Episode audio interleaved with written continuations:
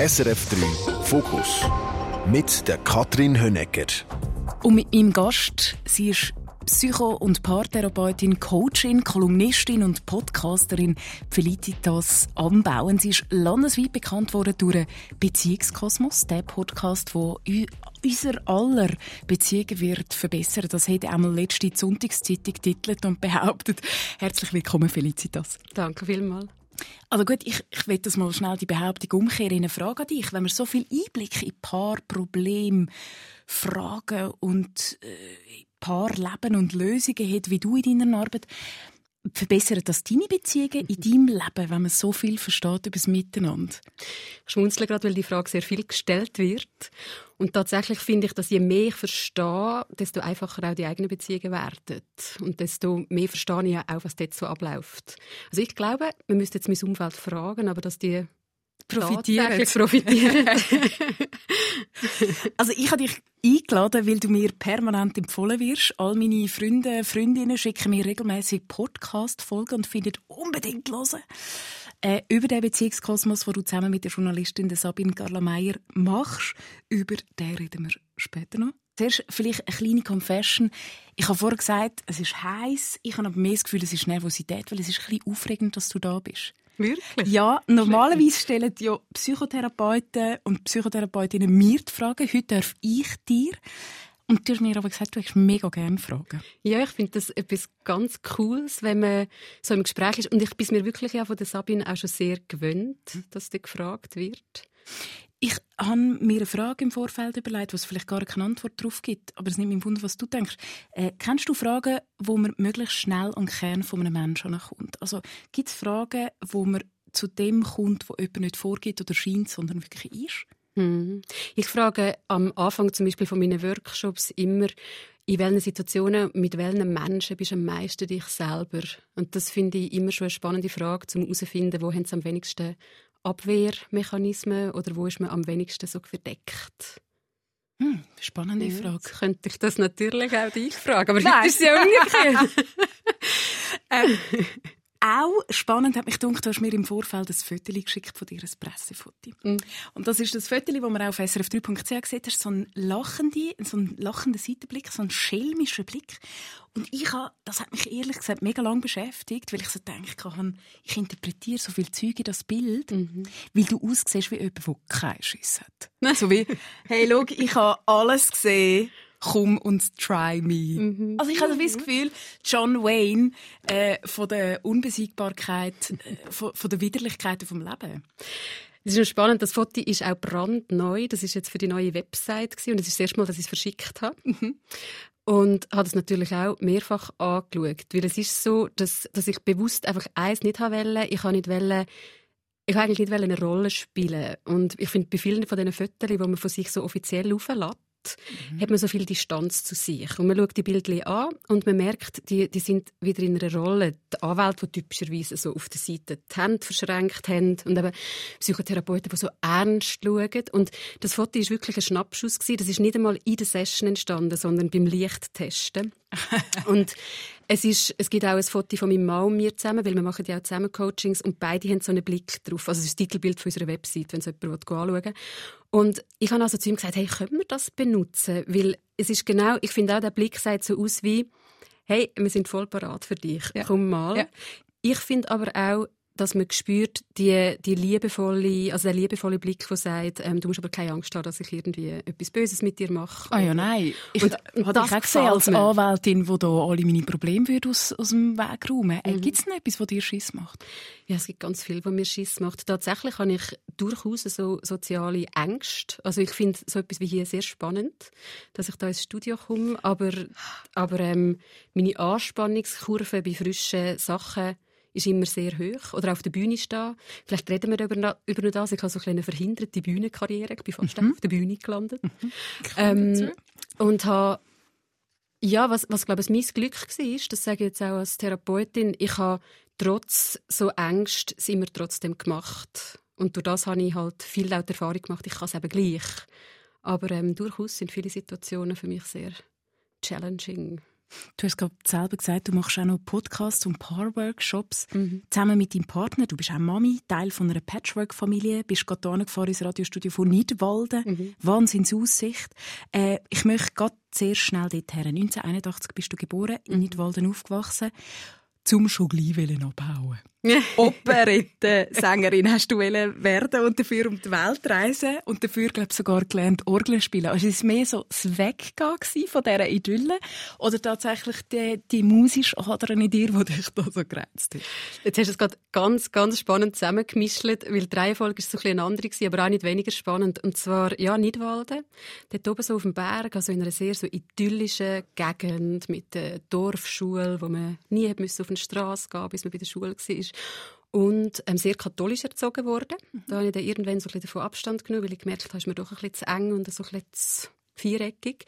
Und, aber meine, meine Mutter war Kirchenratspräsidentin, irgendwie die erste Frau im Kirchenrat und mein Vater im Kirchenchor und irgendwie in der Pfarrei tätig. Und dann hat irgendwann mein Drittklasslehrer zu mir gesagt, ja, er braucht hier so eine Aushilfsorganistin. Also ich war wirklich neun Und dann hat er gesagt, komm, ich zeige dir mal so ein paar... Bist du Aushilfsorganistin? Also ja, und ich habe schon Klavier gespielt, also ich habe Noten kennt, aber ich habe tatsächlich, ab dem ich zehn war, am Samstagabend und im Notfall am Sonntag zu Obbürgen oben Killenorgel gespielt. Und das hat, und dann habe ich 20 Franken bekommen immer und denkt, hey, grosse, weite Welt, parat für dich. Und habe tatsächlich das mit neun Jahren sparen, damals mit dem Sparbüchlein, weißt, und immer einzahlen, stand in der Migros, bei der Bank und gesagt, irgendwann reise ich mit dem um die Welt. Und bin dann tatsächlich mit, was bin ich schon fast 30 gewesen, hat es für zwei Monate Amerika gelangt, alles Geld, das ich mit Musik machen verdient habe. Was ist aus dieser Operette-Karriere geworden? Ja, das, das ist dann weitergegangen im Gimmi. Also das habe ich einfach ähm, Matura gemacht auf Gesang. Ja. Und mein Gesangslehrer hat gefunden, er brauchte mehr Operettensängerinnen. Und das ist mir wirklich gelegen vom Genre her. Und hatte aber irgendwann, jetzt kommen wir zurück zu den Ängsten, gemerkt, ich glaube nicht, dass ich in diesem Metier wirklich glücklich wird, weil das extrem ja auch so ähm, Konkurrenz und so leistungsorientiert war, man muss jetzt abliefern. Und ich irgendwann wie gemerkt habe, mh, hm, ich glaube nicht, dass das mein Ding ist und habe einfach weiterhin so als Hobby gesungen an Hochzeiten und auch in Bands und ich weiß nicht was.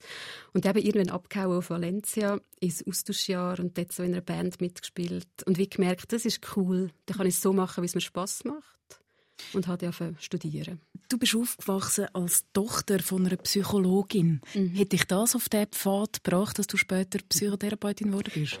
Jetzt müsste ich wahrscheinlich sagen, jein, weil es hat mich vor allem lange davon abgebracht. Also ich habe ganz lange gefunden, es interessiert mich mega fest, aber ich mache es aus Prinzip nicht. Weil ich mich schon wollte, wie von meiner Mutter, also ich glaube auch auf eine gesunde Art, so ein bisschen distanzieren. Mhm. Und hatte aber, dann habe ich auf Ethnologie studieren und Religionswissenschaften und Medienwissenschaften und habe nicht gefunden, ist alles schon spannend, aber immer, wenn es noch auf die Individualpsychologie ist, habe ich gemerkt, jetzt packt es mich. Jetzt ist es nicht nur noch spannend, jetzt ist es brandheiß. Und dann habe ich wirklich so an einem Abend ganz, also spontan, es hat wahrscheinlich lang geschwelt, aber einfach an einem Abend gesagt, und morgen schicke ich den Studienwechsel ab, habe mir niemandem geredet, habe das niemandem erzählt. Und habe den Studienwechsel gemacht auf Psychologie. Und spannend war, dass, dass einfach alle gesagt haben, ah ja, man hat schon lange gedacht und passt ja. Und meine Mutter hat sich dann einfach sehr gefreut und gefunden, es passt doch. Und ja, dann ist wie gut gewesen. Und dann ist das sehr cool gewesen, weil ich schon können, so wie in ihrer Praxis und über ihr Klientel dann so die ersten Sachen ausprobieren. Ich hatte auch schon vor 15 Jahren so erste Workshops selber zusammenstiefeln zu irgendwelchen Themen. Und es gibt es jetzt noch manchmal, jetzt läuft es langsam aus, dass Leute sich bei mir melden und sagen, ja, vor 30 Jahren bin ich schon bei deiner Mutter gewesen und jetzt habe ich mal schauen, ob es die noch gibt. Und jetzt habe ich gesehen, gibt es wieder eine. Jetzt komme ich doch mal. Deine Mami äh, hat Alzheimer bekommen? Sie ist einfach dement, genau. Mhm. Demenz. Äh, wie ist das für dich, dass du, ich meine, ihr, ihr, ihr äh, habt die, die, gleiche Passion oder den gleichen Beruf. Wie ist das, um sich nicht mehr, nehme ich an, nicht mehr so intensiv mit ihr können über das austauschen, wo du jetzt alles so angesammelt hast in deinem Rucksack? Ja, mittlerweile ist es irgendwie wie auch wieder gut. Es ist so wie am Anfang, wo das sehr deutlich geworden ist, dass da einfach so kognitiv der Abbau stattfindet, ist das sehr einfach eine große Umstellung gewesen. Wobei das zu einer Zeit kam, wo ich, also ich finde das hilfreich, wo ich schon sehr selbstständig und wie weit weg war von meiner Rolle als Tochter und ihre so meine Mutter gesehen habe, wo mich soll auch irgendwie so beraten oder unterstützen. Und was was eigentlich cool ist, ist, dass sie auf diesen Bereich, also ich kann mich nicht mehr mit ihr fachlich irgendwie unterhalten, mhm.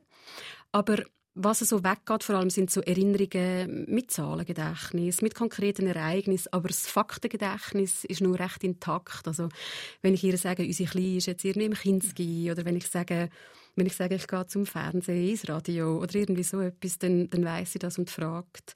Und ich stelle mir die einfach immer vor, also das mache ich sehr bewusst, dass ich denke, ich weiß nicht, wie viel sie sich merken kann. Also versuche ich, wenn ich ihr etwas erzähle, das immer sehr irgendwie rund und bunt zu erzählen, weil ich denke, zumindest hat sie für diesen Moment ja sehr schönes Erlebnis. Mhm. Du hast als Kind, ich möchte nochmal zurück in deine Kindheit, äh, hast du äh, dein erstes Testament geschrieben. Ja, mit etwa zwölf. Alles Erbe geht an Greenpeace, bitte. Das tönt nach einer gewissen Bodenständigkeit oder Reife. Wo, woher ist das gekommen? Oder nach einer gewissen Radikalität, keine Ahnung. ja. ähm, ja, das ist mir letztes Mal wieder. Ich, wir sind letztes Jahr ins Elternhaus gezogen und wir haben das Vergnügen gehabt, ähm, den ganzen Also dort, wo du aufgewachsen mhm, bist. Genau. Also wir sind jetzt letztes Jahr dorthin zurückgezogen. Das Mutti ist eben dann ins Altersheim gekommen. Mein Vater mit 83 in die erste eigene Wohnung und wir haben das Haus geräumt. Und dann sind natürlich, also das war auf eine Art wie Tagebuch lesen in Form von Material, von Objekten, so Schicht um Schicht. Dann ist mir das wieder in die Hand gefallen und ja, so, aber das ist schon vor zwölf Mit acht, neun habe ich so kleine Zettel geschrieben und im ganzen Quartier verteilt. Und irgendwie eben da Greenpeace auf, den, auf dem Schirm gehabt und wollte die Welt retten.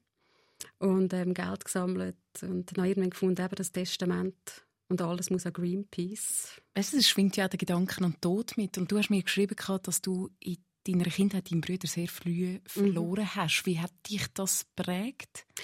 Ja, mein Bruder ist gestorben, da bin ich noch nicht einmal ein Jahr alt gewesen. Also ich habe kognitiv keine Erinnerungen an ihn. Mhm. Er hat Leukämie gehabt und ist also lang krank gewesen, schon bevor ich auf die Welt gekommen bin.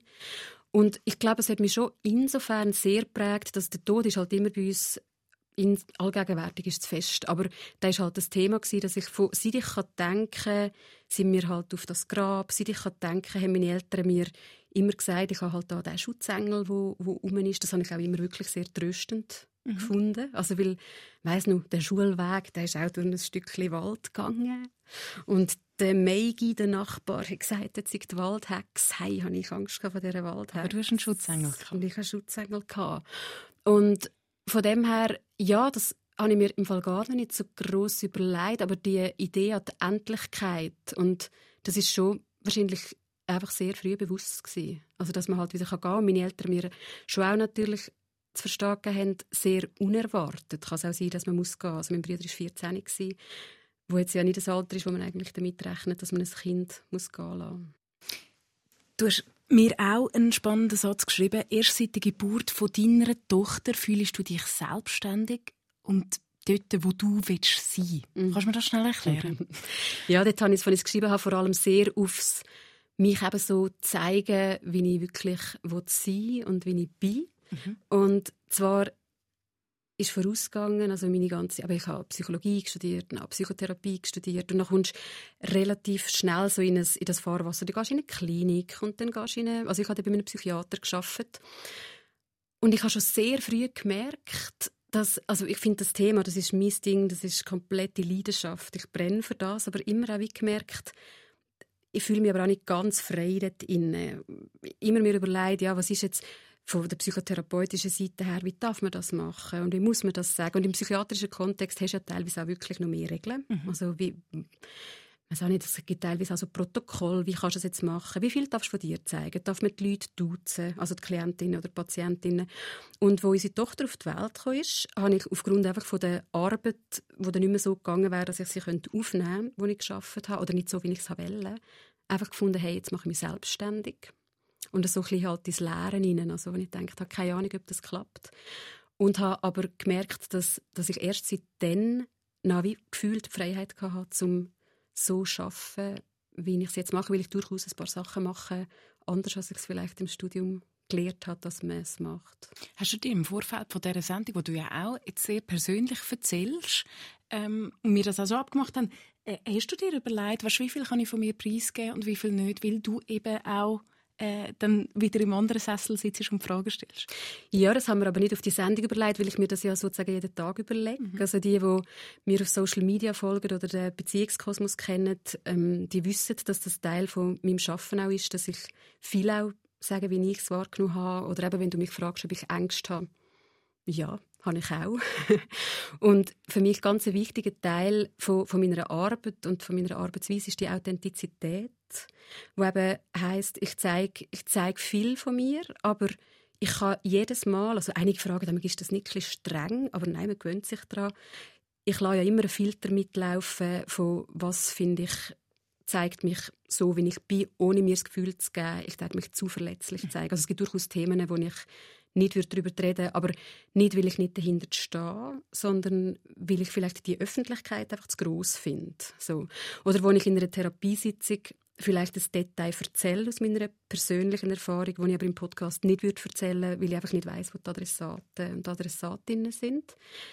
Ich aber glaube, dass das etwas vom Allerwichtigsten ist, auch für gute psychologische Arbeit und übrigens Beziehungen, dass man Augenhöhe herstellt und das geht für mich über Authentizität mit so wenig Schutz- und Abwehrmechanismen, wie es halt braucht. Aber es gibt Situationen, wo ich mich viel bedeckter halte, wenn ich mich nicht wohlfühle oder wenn ich nicht weiß, ob etwas gegen mich verwendet wird kann ich durchaus auch so ein bisschen, eben so eine Maske, da würde ich vielleicht nicht den gleichen Blick wie auf dem Bild aufsetzen, sondern doch die Arme verschränken.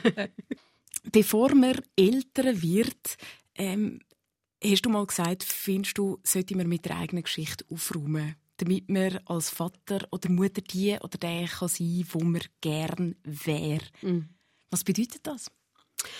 Ja, ich glaube, das sage ich als Therapeutin vor allem, aber schon auch als Mensch. Ich glaube, wir können dann die besten Eltern sein, wenn wir selber unsere Geschichte so gut verstanden haben, dass wir nicht automatisch in alte Sachen reinrutschen, ohne zu merken, dass wir vielleicht reinrutschen. Also also wie hast du das, darf ich das fragen, mhm. wie hast du das ganz konkret in deinem Fall gemacht? Bist du, bevor du Mami geworden bist, angeguckt und hast gedacht, okay, was gibt es noch zu lernen in meinem Rucksack? Oder? Ja, ich schmunzle ganz breit, weil wenn du in der Schweiz willst, Psychotherapeutin werden musst du 100 Stunden selber in Therapie und fast 100 oder 150 Stunden in Gruppenselbsterfahrung. Also man hat viel Zeit, um sich mit seinen Themen auseinanderzusetzen.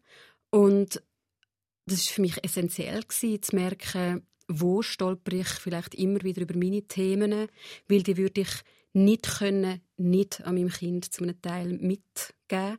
Wobei ich jetzt auch gerade sagen ich finde es auch nicht schlimm, dass wir ihnen Sachen mitgeben, weil das ist einfach auch Teil des Menschseins. Ich wollte sagen, also Blank Page gibt es ja vielleicht auch nicht mehr. Äh, und hoffentlich nicht, weil es wäre, also ich finde, unsere Kinder brauchen schon ein Print mhm. mit dem, was sie anfangen. Und ich habe aber wie gefunden, ich werde halt nur so viel mitgeben wie nötig und ich sehe das als Teil von meiner Eigenverantwortung, bei mir halt aufzuräumen. Und ich finde es auch noch sehr spannend. Das kommt ja auch noch dazu, dass ich, ähm, wo ich mal so angefangen habe, verstehen, was läuft. Also gerade die Geschichte mit meinem Bruder und was hat das vielleicht bei meinen Eltern gemacht und was hat das mit mir gemacht mhm. und wie trage ich das wieder in meine aktuellen Beziehungen hinein? Was tut mein Partner vielleicht jetzt reaktivieren von meinen Eltern? Also das finde ich super interessant und das noch zu wissen, hilft mir sehr. Also sind wir auch wieder zurück beim so sein, wie ich bin und aber vielleicht weniger, wie ich gerne sein will, weil der strebe ich ja schon wieder so ein Ideal an, im blödsten Fall selbstoptimierend, mhm. sondern mehr so das Ruhe in mir. Ich würde es eher so beschreiben, dass ich wie gemerkt habe, gewisse Trigger, wo, wo einfach in meine Herkunftsgeschichte gehören, werde ich versuchen, nicht auf meiner Tochter oder in meiner Rolle als Mutter an meiner Tochter den erst auflösen. Hast du auch Kind? Ich habe auch ein Kind, einen Bub, und ich finde, ich habe herausgefunden, dass wenn ich ähm, Sachen entdecke oder Muster, die ich jetzt noch nicht ablegen konnte, aber die wie kommunizieren und mich einmal entschuldigen, wenn irgendetwas, wenn ich, wenn ich selber gesagt habe. Und ich meine, ein Kind merkt das, auch wenn er erst vier ist, dann sage ich es einfach, dann erkläre ich es und ich habe gemerkt, es ist sofort so eine krasse Augenhöhe da, oder? Augenhöhe und ähm, nur schnell zum Anschließen an deine Frage vorher. Ich finde es extrem spannend. Also ich lese sehr viel. Ich finde auch da sehr interessant, so verschiedene Perspektiven. Ich lese psychologische Bücher, soziologische Bücher, sehr gerne feministische Bücher. Und ich finde es so spannend, wie, wie es ja auch so Zeiten gibt, also wie Zeitgeist. Und jetzt, ich habe erst vor 20 Jahren studiert, das ist noch nicht so lange her, aber gemerkt, die Prägung eben von meinem Studium, dort ist Augenhöhe noch überhaupt nicht als eigentlich das Erstrebenswerte mhm. uns gelehrt wurde, sondern man hat uns sehr gesagt, eben haltet euch bedeckt, duzen die Leute nicht. Also die Leute, das klingt jetzt ein bisschen komisch, aber so ist es mir vorgekommen. Also, äh, okay, erzählt nicht zu viel von euch. Und eben, ich will gerade nur mal spezifizieren, ich entscheide sehr genau, was ich erzähle. Ich rede nicht einfach so dahin, aber dass die Frage kommt auch manchmal an mich, was erzählst du und was nicht. Ich erzähle in den Therapiesitzungen zumindest, das, wo ich glaube, dass meine persönliche Erfahrung meiner Klientin etwas hilft in Bezug auf ihr Thema und dass auch ganz viel rückgemeldet wird, das wird so nahbar, es wird so echt und es wird eben auch so glaubwürdig. Mhm. Und heute, das finde ich sehr interessant, jetzt durch den Beziehungskosmos, erreichen wir ja auch sehr viele Studierende von jetzt. Also das ist sozusagen ein Side-Effekt, mit dem haben wir ja nicht sozusagen gepokert.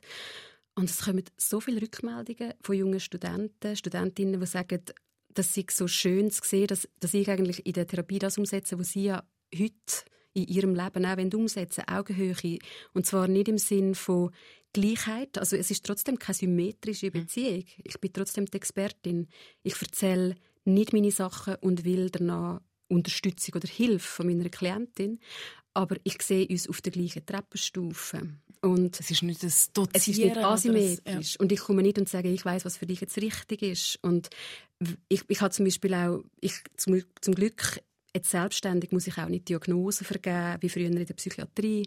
Weil ich auch zum Beispiel ganz schwierig finde, oft eine Diagnose zu vergeben, weil ich finde, ich kann nie gerecht werden der Person, die vor mir sitzt. Und in einem gewissen Kontext ist es einfach wichtig, damit man weiß, von was redet man überhaupt. Darum haben wir Diagnosen. Aber im Einzelkontext finde ich das ganz oft ja fast schon übergriffig, dann gewisse Sachen wollen, so ganz klar ja. festzulegen und einzuordnen.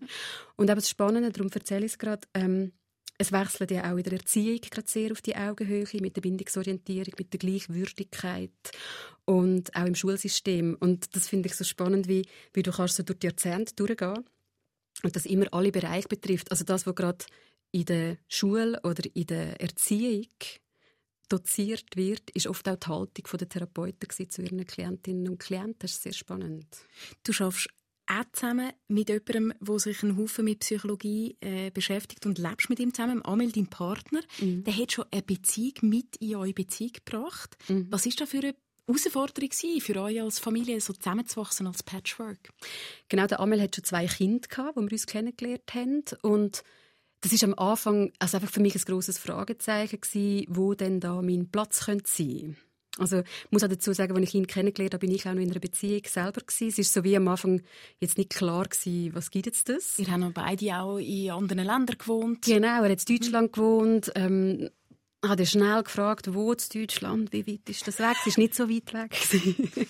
ähm, in Ulm, da bist du ein paar Stunden. Und das ist ja eine grosse Herausforderung so auf der Beziehungsdynamik, weil ich von Anfang an wie gemerkt habe, selbst wenn ich als Partnerin seine Nummer eins wird, bin ich nicht die erste Person in seinem Leben. Also die Mädchen sind dort etwa 10 und 11 gewesen, meine ich. Das ist jetzt zehn Jahre her. Und das ist, ja, das ist so ein ein Tanz gewesen, wenn man es jetzt ein schön formulieren. Manchmal ist es auch nicht so einfach gewesen, aber es ist so ein Vor- und Zurückbewegen gewesen, wo ich von anderen Beziehungen einfach gewöhnt war, ja viel mehr Raum überzukommen, weil der, den, den Partnerschaftsraum habe ich von Anfang an mit dem Mädchen geteilt. Und ich finde, der Amel hat das von Anfang an mit so viel Fingerspitzengefühl gemacht, wo ich rückblickend einfach sehr dankbar bin, weil das hätte noch schön können zusammenwachsen. Also heute können wir unsere kleine zu seiner Ex bringen, damit sie auf unser Kind aufpasst. Und es ist irgendwie einfach gut. Ich bin sehr dankbar dafür. Sie sind ja auch ein Unternehmerpaar, beide 80 Prozent am Arbeiten. Ihr zeichnet zusammen Podcasts auf. Einmal im Bett habe ich letztes Jahr im mhm. einen Podcast gehört. Am liebsten im Bett. Weißt du, wegen, wegen dem Ding, der ist so ein bisschen dämpft. Das stimmt, das ist eine gute so Soundqualität. Man darf sich einfach nicht zu fest bewegen. Und ich sage immer, einmal den Kopf nicht zu fest drehen. Er findet es so ein bisschen um, ja, unfrei, aber es ist die beste Qualität, genau. Äh, dein Partner hat dort einmal gesagt in einem Interview, auch wir stehen regelmäßig vor Herausforderungen, ja. auch vor grossen wie die meisten. Ähm, und wir müssen es zusammen lösen. Und wichtig, sagen Ritual bzw. Regeln. Mhm. Alle zwei Wochen tun ihr zusammen Schnee schaufeln. also Schneeschippen. nicht ganz fertig gelassen, ja, genau. Schneeschippen steht sinnbildlich dafür, genau, dass wir alle zwei Wochen, das steht in der Agenda, überlegen, was müssen wir jetzt wie wegräumen. Also das kann sinnbildlich sein, damit der Schnee, der eh jeden Tag fällt, ja. nicht sich so aufpeilt. Mittlerweile haben wir es jetzt nicht mehr drin als Reminder. Ich glaube, jetzt haben wir aufgeräumt. Aber ähm, ganz viele Rituale sind tatsächlich bei uns ähm, etabliert. Welches ist im Moment das Aktuellste oder das Wichtigste für dich? Ganz viele Sachen, die in der Agenda stehen und alle da immer schreiend davor rennen, wie viele Termine man soll sich laut uns in die Agenda machen. Also was ganz wichtig ist, wir haben eins in der Woche die Agenda-Sitzung für die nächste Woche, mhm. wo wir wirklich sehr detailliert einfach durchgehen, ist alles verzahnt weiß jede und jede, wenn, wo, was. Mittlerweile hockt unser Kind auch mit ihrem Kindercomputer, wo gar nichts geht am Tisch und will auch mitreden. Und fragen wir sie mal in 20 Jahren, wie sie das gefunden hat. Ähm, das ist ganz etwas Wichtiges, weil wir merken, das vereinfacht uns mega den Alltag. Es passiert halt viel weniger, dass man sagt, oh, ich habe gemeint, du. Und hast du denn nicht gesagt das? Und das Zweite, was wir versuchen, sehr ähm, regelmäßig zu machen, ist einfach so Paarzeit. Also wir nennen das so Omega-Blasen, weil wenn man sich so ein griechisches Omega vorstellt, dass sozusagen Zeitlinie kurz wie unter, unterbrochen wird und man sagt, man macht einfach so wie eine große ah, Blase ah, nur für sich allein. Mhm. Und gibt es übrigens jetzt als GIF auf Instagram Omega-Zeit. Habe ich mega Freude, hat jemand gemacht. und ähm, das ist etwas, was wir sehr ernst nehmen und aber immer wieder am Alter von unserem Kind müssen anpassen. Also die Omega-Blase, die wechselt von es gab mal am Abend, jetzt mittlerweile ist es Freitagmorgen. Also morgen Morgen haben wir vier Stunden Omega-Zeit. Und was macht ihr? Ganz verschiedene Sachen, was man so auf dem Berg macht. Manchmal bleiben wir auch im Bett liegen. Mhm. Ähm, viel lesen wir auch einfach lang, reden sehr viel, trinken Kaffee, gerne auch den Second und den Third Cup. Und wir gehen tatsächlich wandern ganz viel. Das ist nach mega guter Omega-Zeit. Was ich auch äh, Ritual als spannend empfunden habe, ist der Wetterbericht. Mm. Wie kann man die einen Wetterbericht machen, wenn man jetzt gerade zulässt? Indem man schaut, ob es irgendwelche Regenbogenwölkchen am Himmel hat. ähm, der Wetterbericht heisst, dass man sich so wie das psychologische Wetter erzählt. Was ist gerade so bei mir, was läuft? Das, das nennt sich tatsächlich so, der Begriff habe ich nicht erfunden, ist so ähm, eine gute Strategie, um ganz regelmäßig einfach mal schauen, wo steht man gerade. Und es ging wirklich darum, nicht Problem zu wälzen unbedingt, dass man nicht ganz schnell wieder in die Streitkultur hineinkommt, sondern schaut, dass man dort, also zum Beispiel die Omega-Zeit morgen wäre auch gut für einen Wetterbericht, und dann lässt man sich gegenseitig aber recht lang reden. Also, Darf ich da schnell einhaken? Ich habe eben immer das Gefühl, bei so einer Omega-Zeit das äh, äh, habe ich manchmal, oder das be bemerke ich zumindest bei mir, da habe ich manchmal schon fast ein bisschen das Gefühl, jetzt kannst du dich aber auch zurückheben mit all diesen Wetterberichtslagen und Tiefdruck und so. Also du und, dich oder dein Partner sich? Äh, das ist nur relevant. Oh nein, jetzt habe ich die Rolle gekehrt. Nein, dass ich mich dann wie zurücknehme und wie sage, hey, heute spreche ich jetzt, wenn, wenn mich etwas nicht wahnsinnig belastet, aber es gibt jetzt mega viel aus dem Geschäft zu erzählen, dass ich das wie mhm. auslasse, mhm. zum Beispiel, und sage, nein, es ist schon mega Zeit. Mhm. Genau.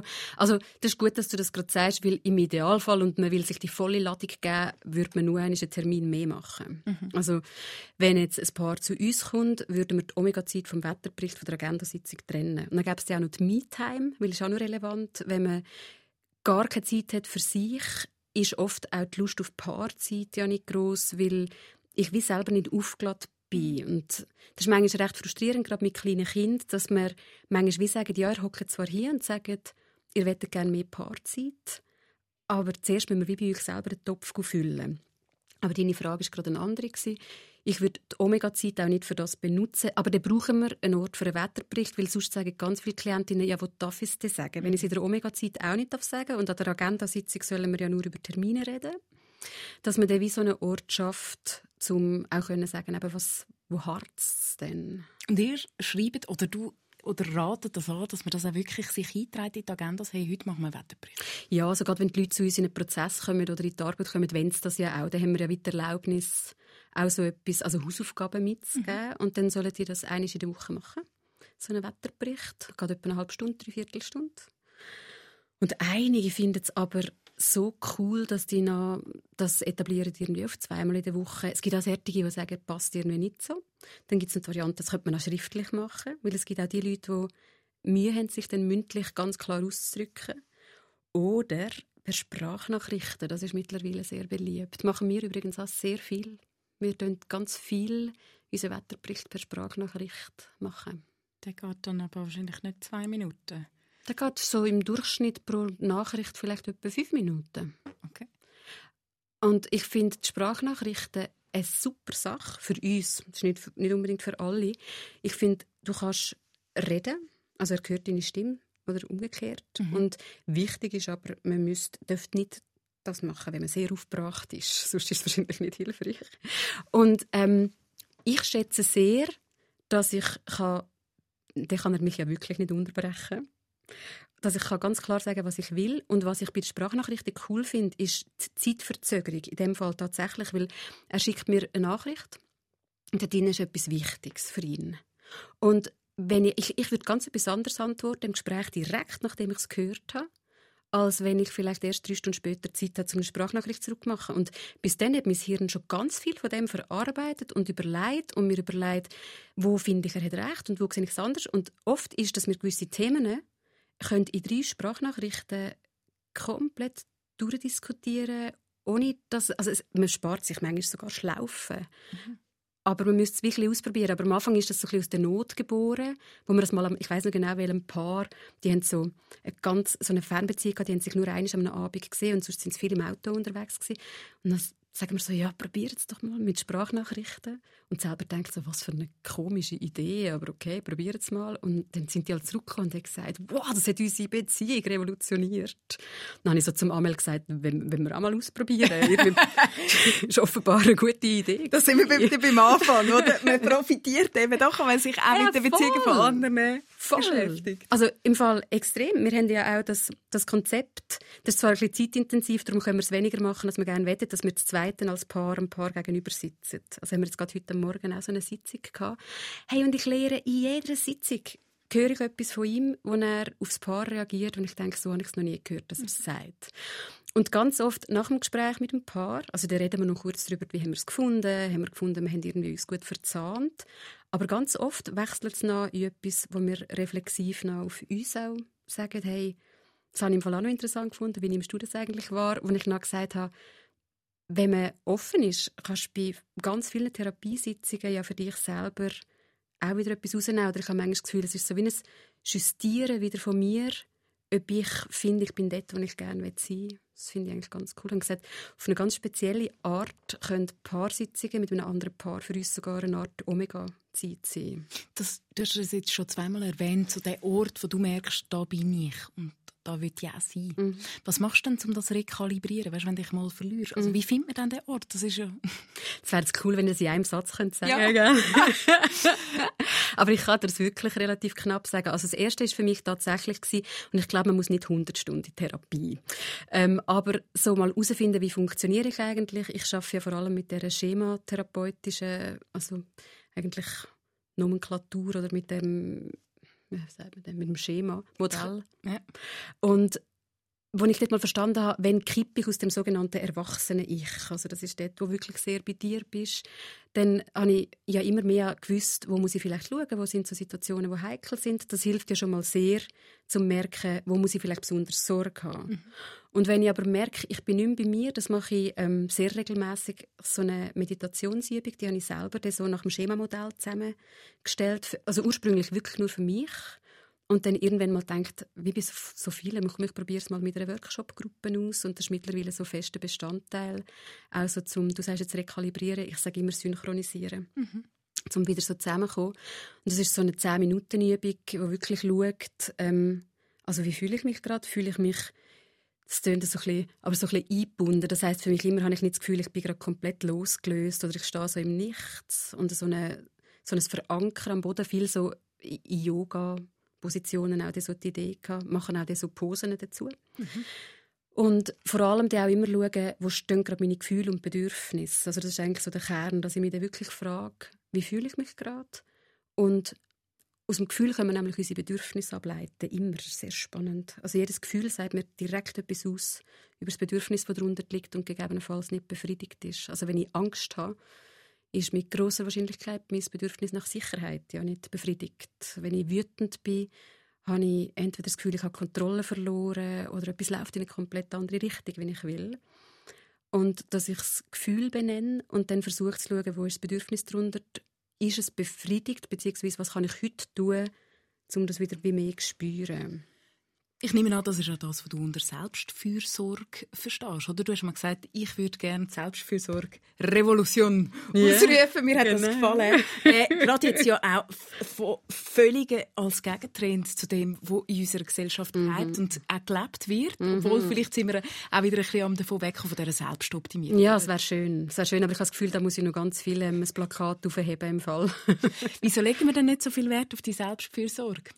Weil es uns halt nicht erlaubt worden ist, die wirklich zu leben, weil wir ganz oft in unserer Erziehung schon und unserer ganzen sozialen Prägung, also auch wie wir von der Gesellschaft prägt werden, auch in der Geschlechterrolle als Frau, als Mann, ähm, gar nicht darauf sensibilisiert werden dürfen, unsere Bedürfnisse in den Vordergrund stellen. Und gerade bei der Erziehung, ich habe vorhin geredet von, von diesen verschiedenen Strömungen, ähm, alle, die so alt sind, also ich bin jetzt 40 oder älter, kannst du mal davon ausgehen, dass die autoritäre Erziehung im Vordergrund gestanden ist, vielleicht mit ein paar Ausreißer.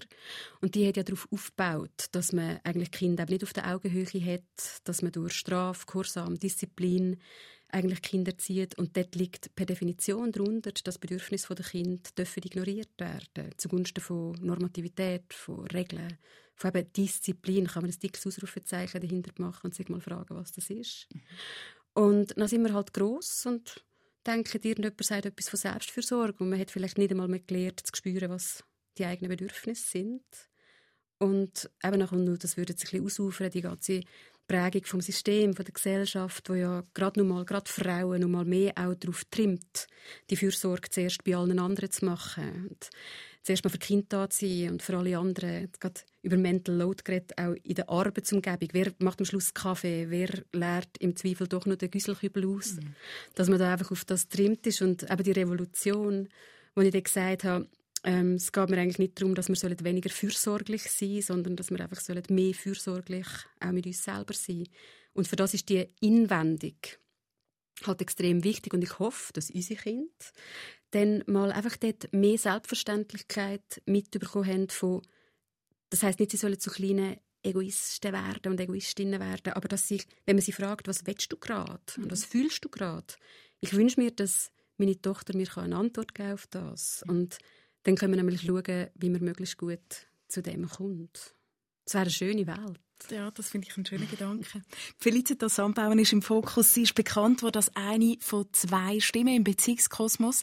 Neben der Carla Sabine Meyer. Wir machen zusammen den Podcast, der zu den beliebtesten deutschsprachigen Format überhaupt gehört auf Spotify. Ihr habt mal gedacht, vielleicht erreichen wir 400 Menschen. Jetzt haben wir mehr als eine Million Downloads. Was glaubst du, was für einen Nerv trifft der Podcast, wo ihr ja äh, Fragen in die Runde werft von alltäglichen Beziehungs-, Liebes-, Familienproblemen, aber mhm. eben auch um Persönlichkeiten als Mann, Frauen, Beyond aufs Tapet bringt.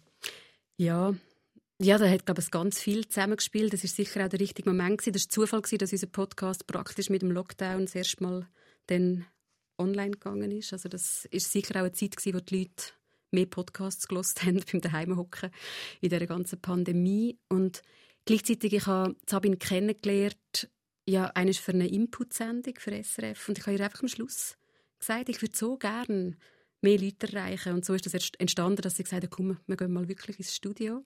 Bin ich auch ein bisschen nervös gewesen. Und ich glaube, es ist die Mischung, die wir schon ein bisschen angesprochen haben. Also die Welt ist irgendwie parat, auch für Psychologie. Sie sind interessiert. Ähm, die Leute wollen verstehen, wie sie funktionieren. Mhm. Und sie wollen es aber eben nicht dozierend von oben herab und sie wollen es nahbar an einer Person, die man spürt. Und das, ich glaube, da bringen wir einfach eine Mischung mit, wo, wir jetzt, wo auch wirklich viel Glück ist, dass das jetzt so passt, dass auch zwischen ihr und mir so gut passt. Das haben wir am Anfang ja auch nicht gewusst. Ob man sich dann nur nervt aneinander oder immer aneinander vorbeiredet. Mhm. Und ich glaube schon auch, dass ich ähm, ich bin auf Social Media sehr intensiv auch unterwegs und was ich glaube schon auch durch das habe, ist, ich spüre auch so ein bisschen den Puls. Also es gibt so ein paar Folgen, wo ich zu Sabine gesagt habe, die müssen wir jetzt machen. Die sind, das ist wie so eine Frucht, die jetzt ganz reif ist, mhm. wo, wo sicher auch dazu beitragen hat, dass dann die Themen, wo die Leute schreiben, hey, ja genau das habe ich jetzt gebraucht, eben zum Beispiel das gut genug und die Selbstoptimierung mal hinten anstellen, aber auch viel mehr so die Bewusstheit über Gleichheit und Ungerechtigkeit, also die Folgen über toxische Geschlechterbilder ist sehr beliebt gewesen. Oder dass wir halt auch Tabuthemen angehen, wie Regretting Motherhood oder irgendwelche eben Affären oder ich weiß nicht was, wo lange einfach gar nicht angesprochen wird. Das, ist, ja, das, das sind die Leute parat.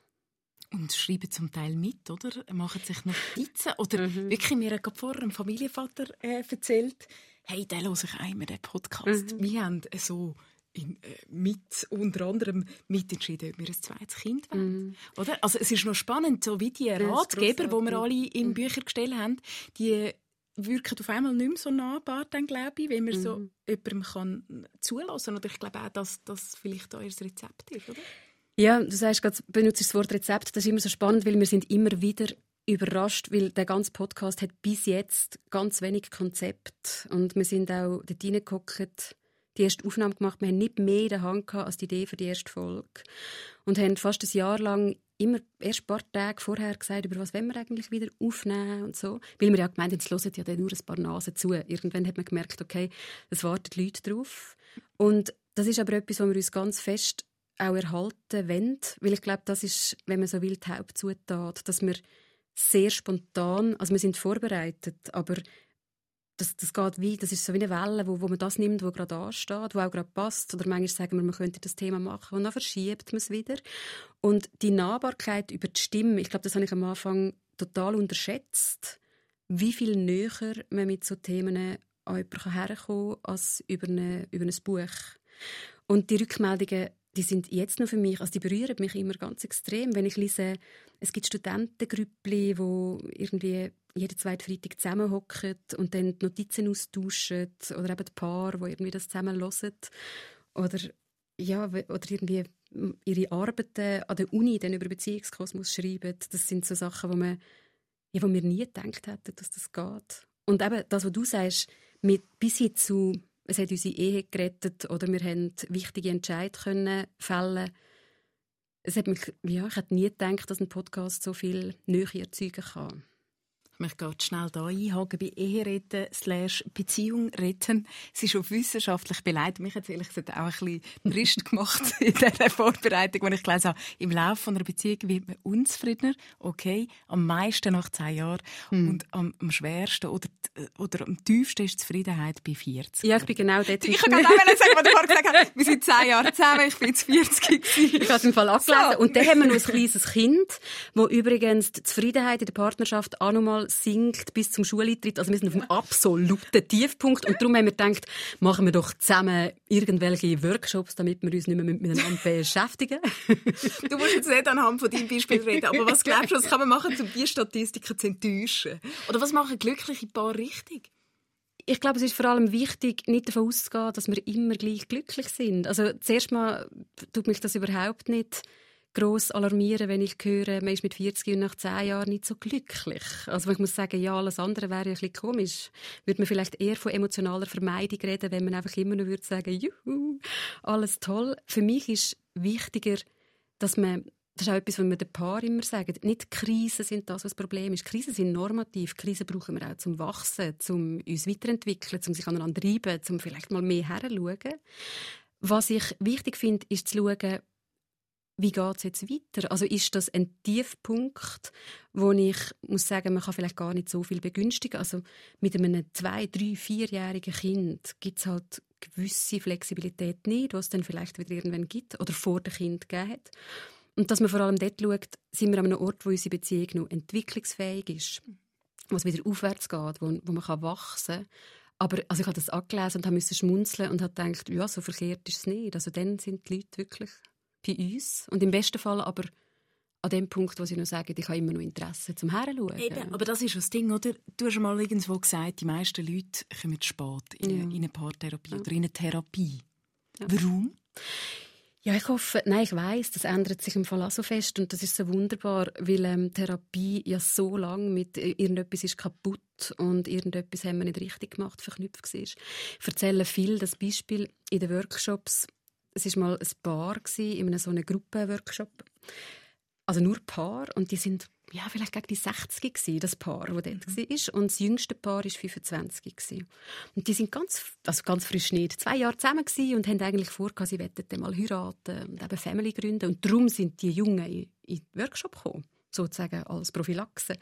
Und die ältere Frau sagt vor ganzer Runde so, ähm, ja, ich meine, jetzt hocken wir hier, ja, wir sind 60, ich meine, -hmm. aber wenn man mit 25 schon muss kommen, ich meine, das ist schon nicht so eine gute Prognose. und also das habe ich natürlich dann aufgenommen und das ist, das hat das fast genau der Change, der jetzt passiert. Was passiert ist, dass gerade die Generation, also ich bin jetzt 40, die Generation unter mir, die, die jetzt so 25 sind, die haben eine komplett andere Einstellung zu Psychotherapie, zu Therapie generell. Die erleben das mehr als etwas, was sie sich holen können, also als Ressource.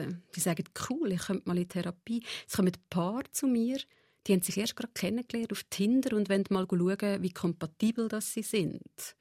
Und bei Paar bei 50 plus ist viel mehr nur der Gedanke, übrigens vor allem bei Männern, ich glaube, das hat auch mit der Sozialisierung zu tun, ist nur mehr mit Schwäche verbunden, für einen Mann müssen in Therapie zu gehen. Ähm, so ein typischer Satz von dieser Generation wäre, wie lange muss ich denn noch kommen, bis es gut ist? Und ich sage dir gern, bis zu dem Zeitpunkt, wo du willst kommen, dann sind wir fertig. Weil dann wird die Motivation anders. Und da wechselt etwas und darum kommen viele zu spät. Und im Fall auch da, der Podcast hat zumindest bei mir, aber meine Praxis kann ich ja nicht als Referenz nehmen für die ganze Landschaft. Aber das hat sich so gedreht, also weil die Leute durch einen Podcast ganz viel von diesen Vorurteilen über Paartherapie abbauen. Und was ich kann sagen ist, und das finde ich mega cool, dass immer mehr Leute kommen und sagen, meine Therapeutin hat mir die Folgen als Hausaufgabe mitgegeben und ähm, so als Therapiebegleitung. Und das ist, das ist schon etwas, das zeigt, dass da ein grosser Wechsel vonstatten geht. Wenn jetzt du gerade das Tinderpärli erwähnst, wo schon beim Kennenlernen sagt, hey, komm, wir gehen zusammen in eine Paartherapie. Ähm, wann ist denn der richtige Zeitpunkt für eine Therapie? Also eigentlich immer in dem Fall? Oder, äh, ja, also ich, ich würde einfach sagen, aber eben, ich finde das eh super spannend. Ich, würd, ich persönlich bin auch, kann man jetzt sagen, ob das gut oder schlecht ist, all meine Partner bis jetzt haben irgendwann mit mir mal zu einer Therapeutin dürfen oder müssen. Aber eben teilweise auch im Rahmen der Ausbildung. Und ich würde sagen, der richtige Zeitpunkt ist immer dann, vor allem wenn die Neugier rum ist und die Offenheit und das Wohlwollen. Und jedes Paar hat Stolpersteine. Und eben die Schemadynamik, also wenn man so herausfindet, wie ist man so gestrickt, weil wir haben Muster, die sind, die sind nicht zufällig, die haben eine Logik. Und ich denke manchmal einfach, es ist so schade, die Logik nicht zu kennen, weil man könnte sich so viel ersparen.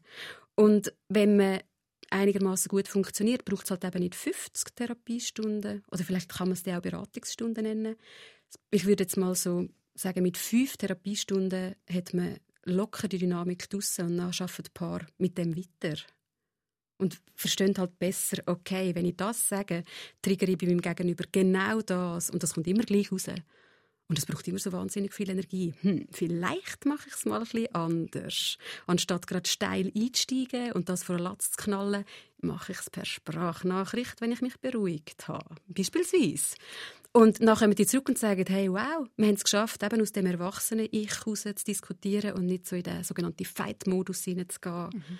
Und das kannst du aber nur, solange die Offenheit noch ist und nicht so ein komplettes Mauern entsteht. Also irgendwann ist es so, also der hockt auch ich da und ich finde es nur noch streng, weil du erreichst weder links noch rechts jemanden. Du hast nur noch so das Gefühl, so, weißt, Burggraben und irgendwie sie schauen da zum Gucklöchli raus und passiert gar nicht mehr. Jeder wartet, bis dieser schießt. Und das macht keinen Spass.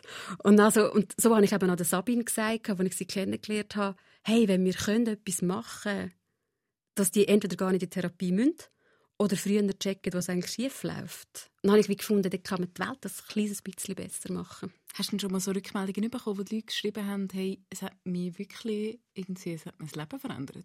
Ja, die kommen wirklich regelmäßig und ich komme wirklich dann immer Gänsehaut über. Ich finde das so ganz ein lohnende Rückmeldung. Also, ja, ganz viele. Es schreiben zum Beispiel auch viele Leute, dass sie das ähm, als zum Beispiel Rückfallprophylaxe für Depressionen erleben, dass sie ähm, ja, ganz anders, viel stabiler durchs Leben können gehen. Viele schreiben, ich habe erst jetzt richtig verstanden, wer ich bin. Und wenn das der Podcast schafft, finde ich das grossartig.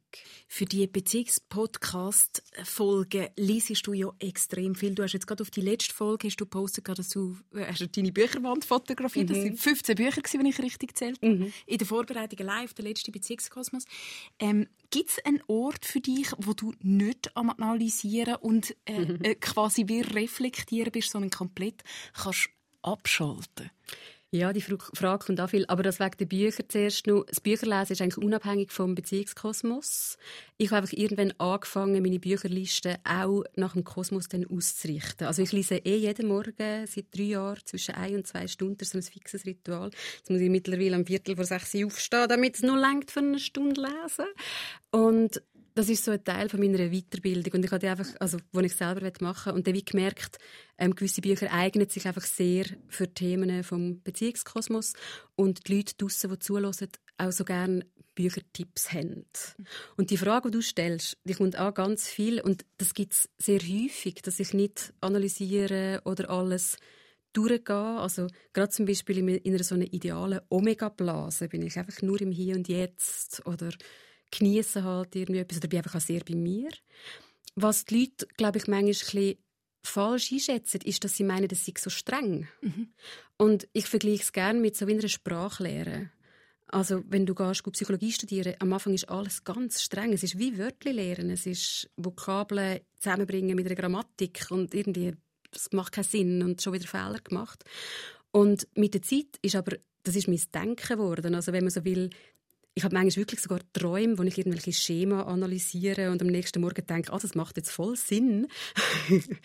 und das ist irgendwann so wie, das läuft mit, aber das ist überhaupt nicht mehr streng und ich erlebe es auch nicht als Einschränkung. Im Gegenteil. Also wenn ich dich zum Beispiel, ich hocke jetzt nicht da und analysiere dich, aber ich spüre ja, was du sagst und durch das macht mein Hirn automatisch vielleicht Hypothesen über was du denkst. Mhm. Und das ist jetzt vielleicht ein scary, aber irgendwann kannst du aus dem Gesagten halt schon mit sehr hoher Wahrscheinlichkeit ableiten, was jemand vorher gedacht hat. Und wenn ich eine gute Hypothese habe, von was jemand gedacht hat, kann ich mich doch viel geschickter darauf positionieren, als wenn ich einfach so so ein bisschen wie blind mit den Augen zu in jemanden reinlaufen und sagen, ups, jetzt hat es Bumm gemacht. Das hätte man halt vorher vielleicht herausfinden können. Ja, ich gebe es ehrlich zu, ich habe schon gedacht, es tönt nicht streng, aber es tönt sehr ernsthaft. Oder es tönt jetzt nicht nach äh, lustvollem Abdriften und Zeich machen. Oder äh, wenn, wenn, wenn du in deiner Freizeit, oder ich, äh, wenn ich dich beobachte äh, auf den sozialen Medien, ich habe das Gefühl, du bist immer voll an allen Themen dran und an Schur bei allen wichtigen Topics und, und habe mich gefragt, wo ist so deine Zone, wo nicht etwas mm. Sinn macht? Wo nicht etwas Sinn macht. Ja. Ich glaube, diese Zone gibt es nicht. Das macht, glaube ich, sehr viel bei mir immer dann aus Sinn, aus Nichtstun. aber von dem gibt es natürlich ganz viel. Aber ich habe angefangen, auch auf Wunsch von Amel, ähm, gewisse Fenster von unserer Privatheit einfach weniger zu posten. Mhm. Und das heißt, man sieht viel mehr natürlich von dem, wo ich ähm, am Arbeiten bin. Wo zum Beispiel, weißt, mit 1000 Follower habe ich jetzt kein komisches Gefühl gehabt, die überall mit in die Ferien mitzunehmen. Und mittlerweile ist einfach die Öffentlichkeit grösser, wo aber tatsächlich ist mehr von ihm gekommen, wo er gefunden hat, hm, mir wäre ein mehr Privatheit. Selbst wenn er nicht auf den Bildern erscheint, mhm. wissen die Leute, er ist dabei. Und, und unsere Tochter ist jetzt fünf und ich auch dort merke, Jetzt fange ich auch auf überlegen, was ich ihr für eine Privatheit geben mit dem, was ich von mir poste. Bevor wir tolle Musik hören, die du mitgebracht hast, würde ich dich noch fragen, was wünschtest du dir eigentlich? Hättest du schon viel früher gewusst und checkt in deinem Leben? Ja, das ist eine schöne Frage. Ich habe letztes Mal gedacht, was würde ich meinem 14-jährigen Ich gerne sagen? Das geht so ein bisschen in die Richtung. Und ich wäre so dankbar gewesen, ich hätte früher schon gewagt, einfach mehr mich zu zeigen, wie ich wirklich bin, ohne Angst zu dass das irgendwie dann mit so Sanktionen bestraft wird, von das kann man doch nicht und das darf man doch nicht und wer meinst du eigentlich, wer du bist? Das ist vielleicht so ein bisschen meine Prägung aus dem sicher auch katholischen Umfeld, aber auch sonst so ein bisschen die Autoritäten, die um mich herum sind. Und ich denke oft, das hat einfach mehr Luft gegeben, wenn ich schon früher getraut habe, weil es ist, als ich endlich mich selber war, gar nicht so viel Schlimmes passiert, wie ich befürchtet habe. Was ist dein aktueller Lieblingspodcast? Du, wo so äh, bei vielen als Lieblingspodcast-Macherin gilt, was, was hörst du? Tja, das traue ich fast nicht Antwort zu geben. Ich höre keine Podcasts.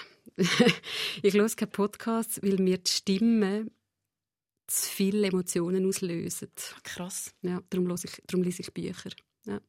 Es gibt praktisch keinen Podcast, den ich hören kann, wo, wo ich nicht zu noch finde. Ja. I don't like it. Mega spannend. Hörst du Radio den Tag durch? Mm -mm.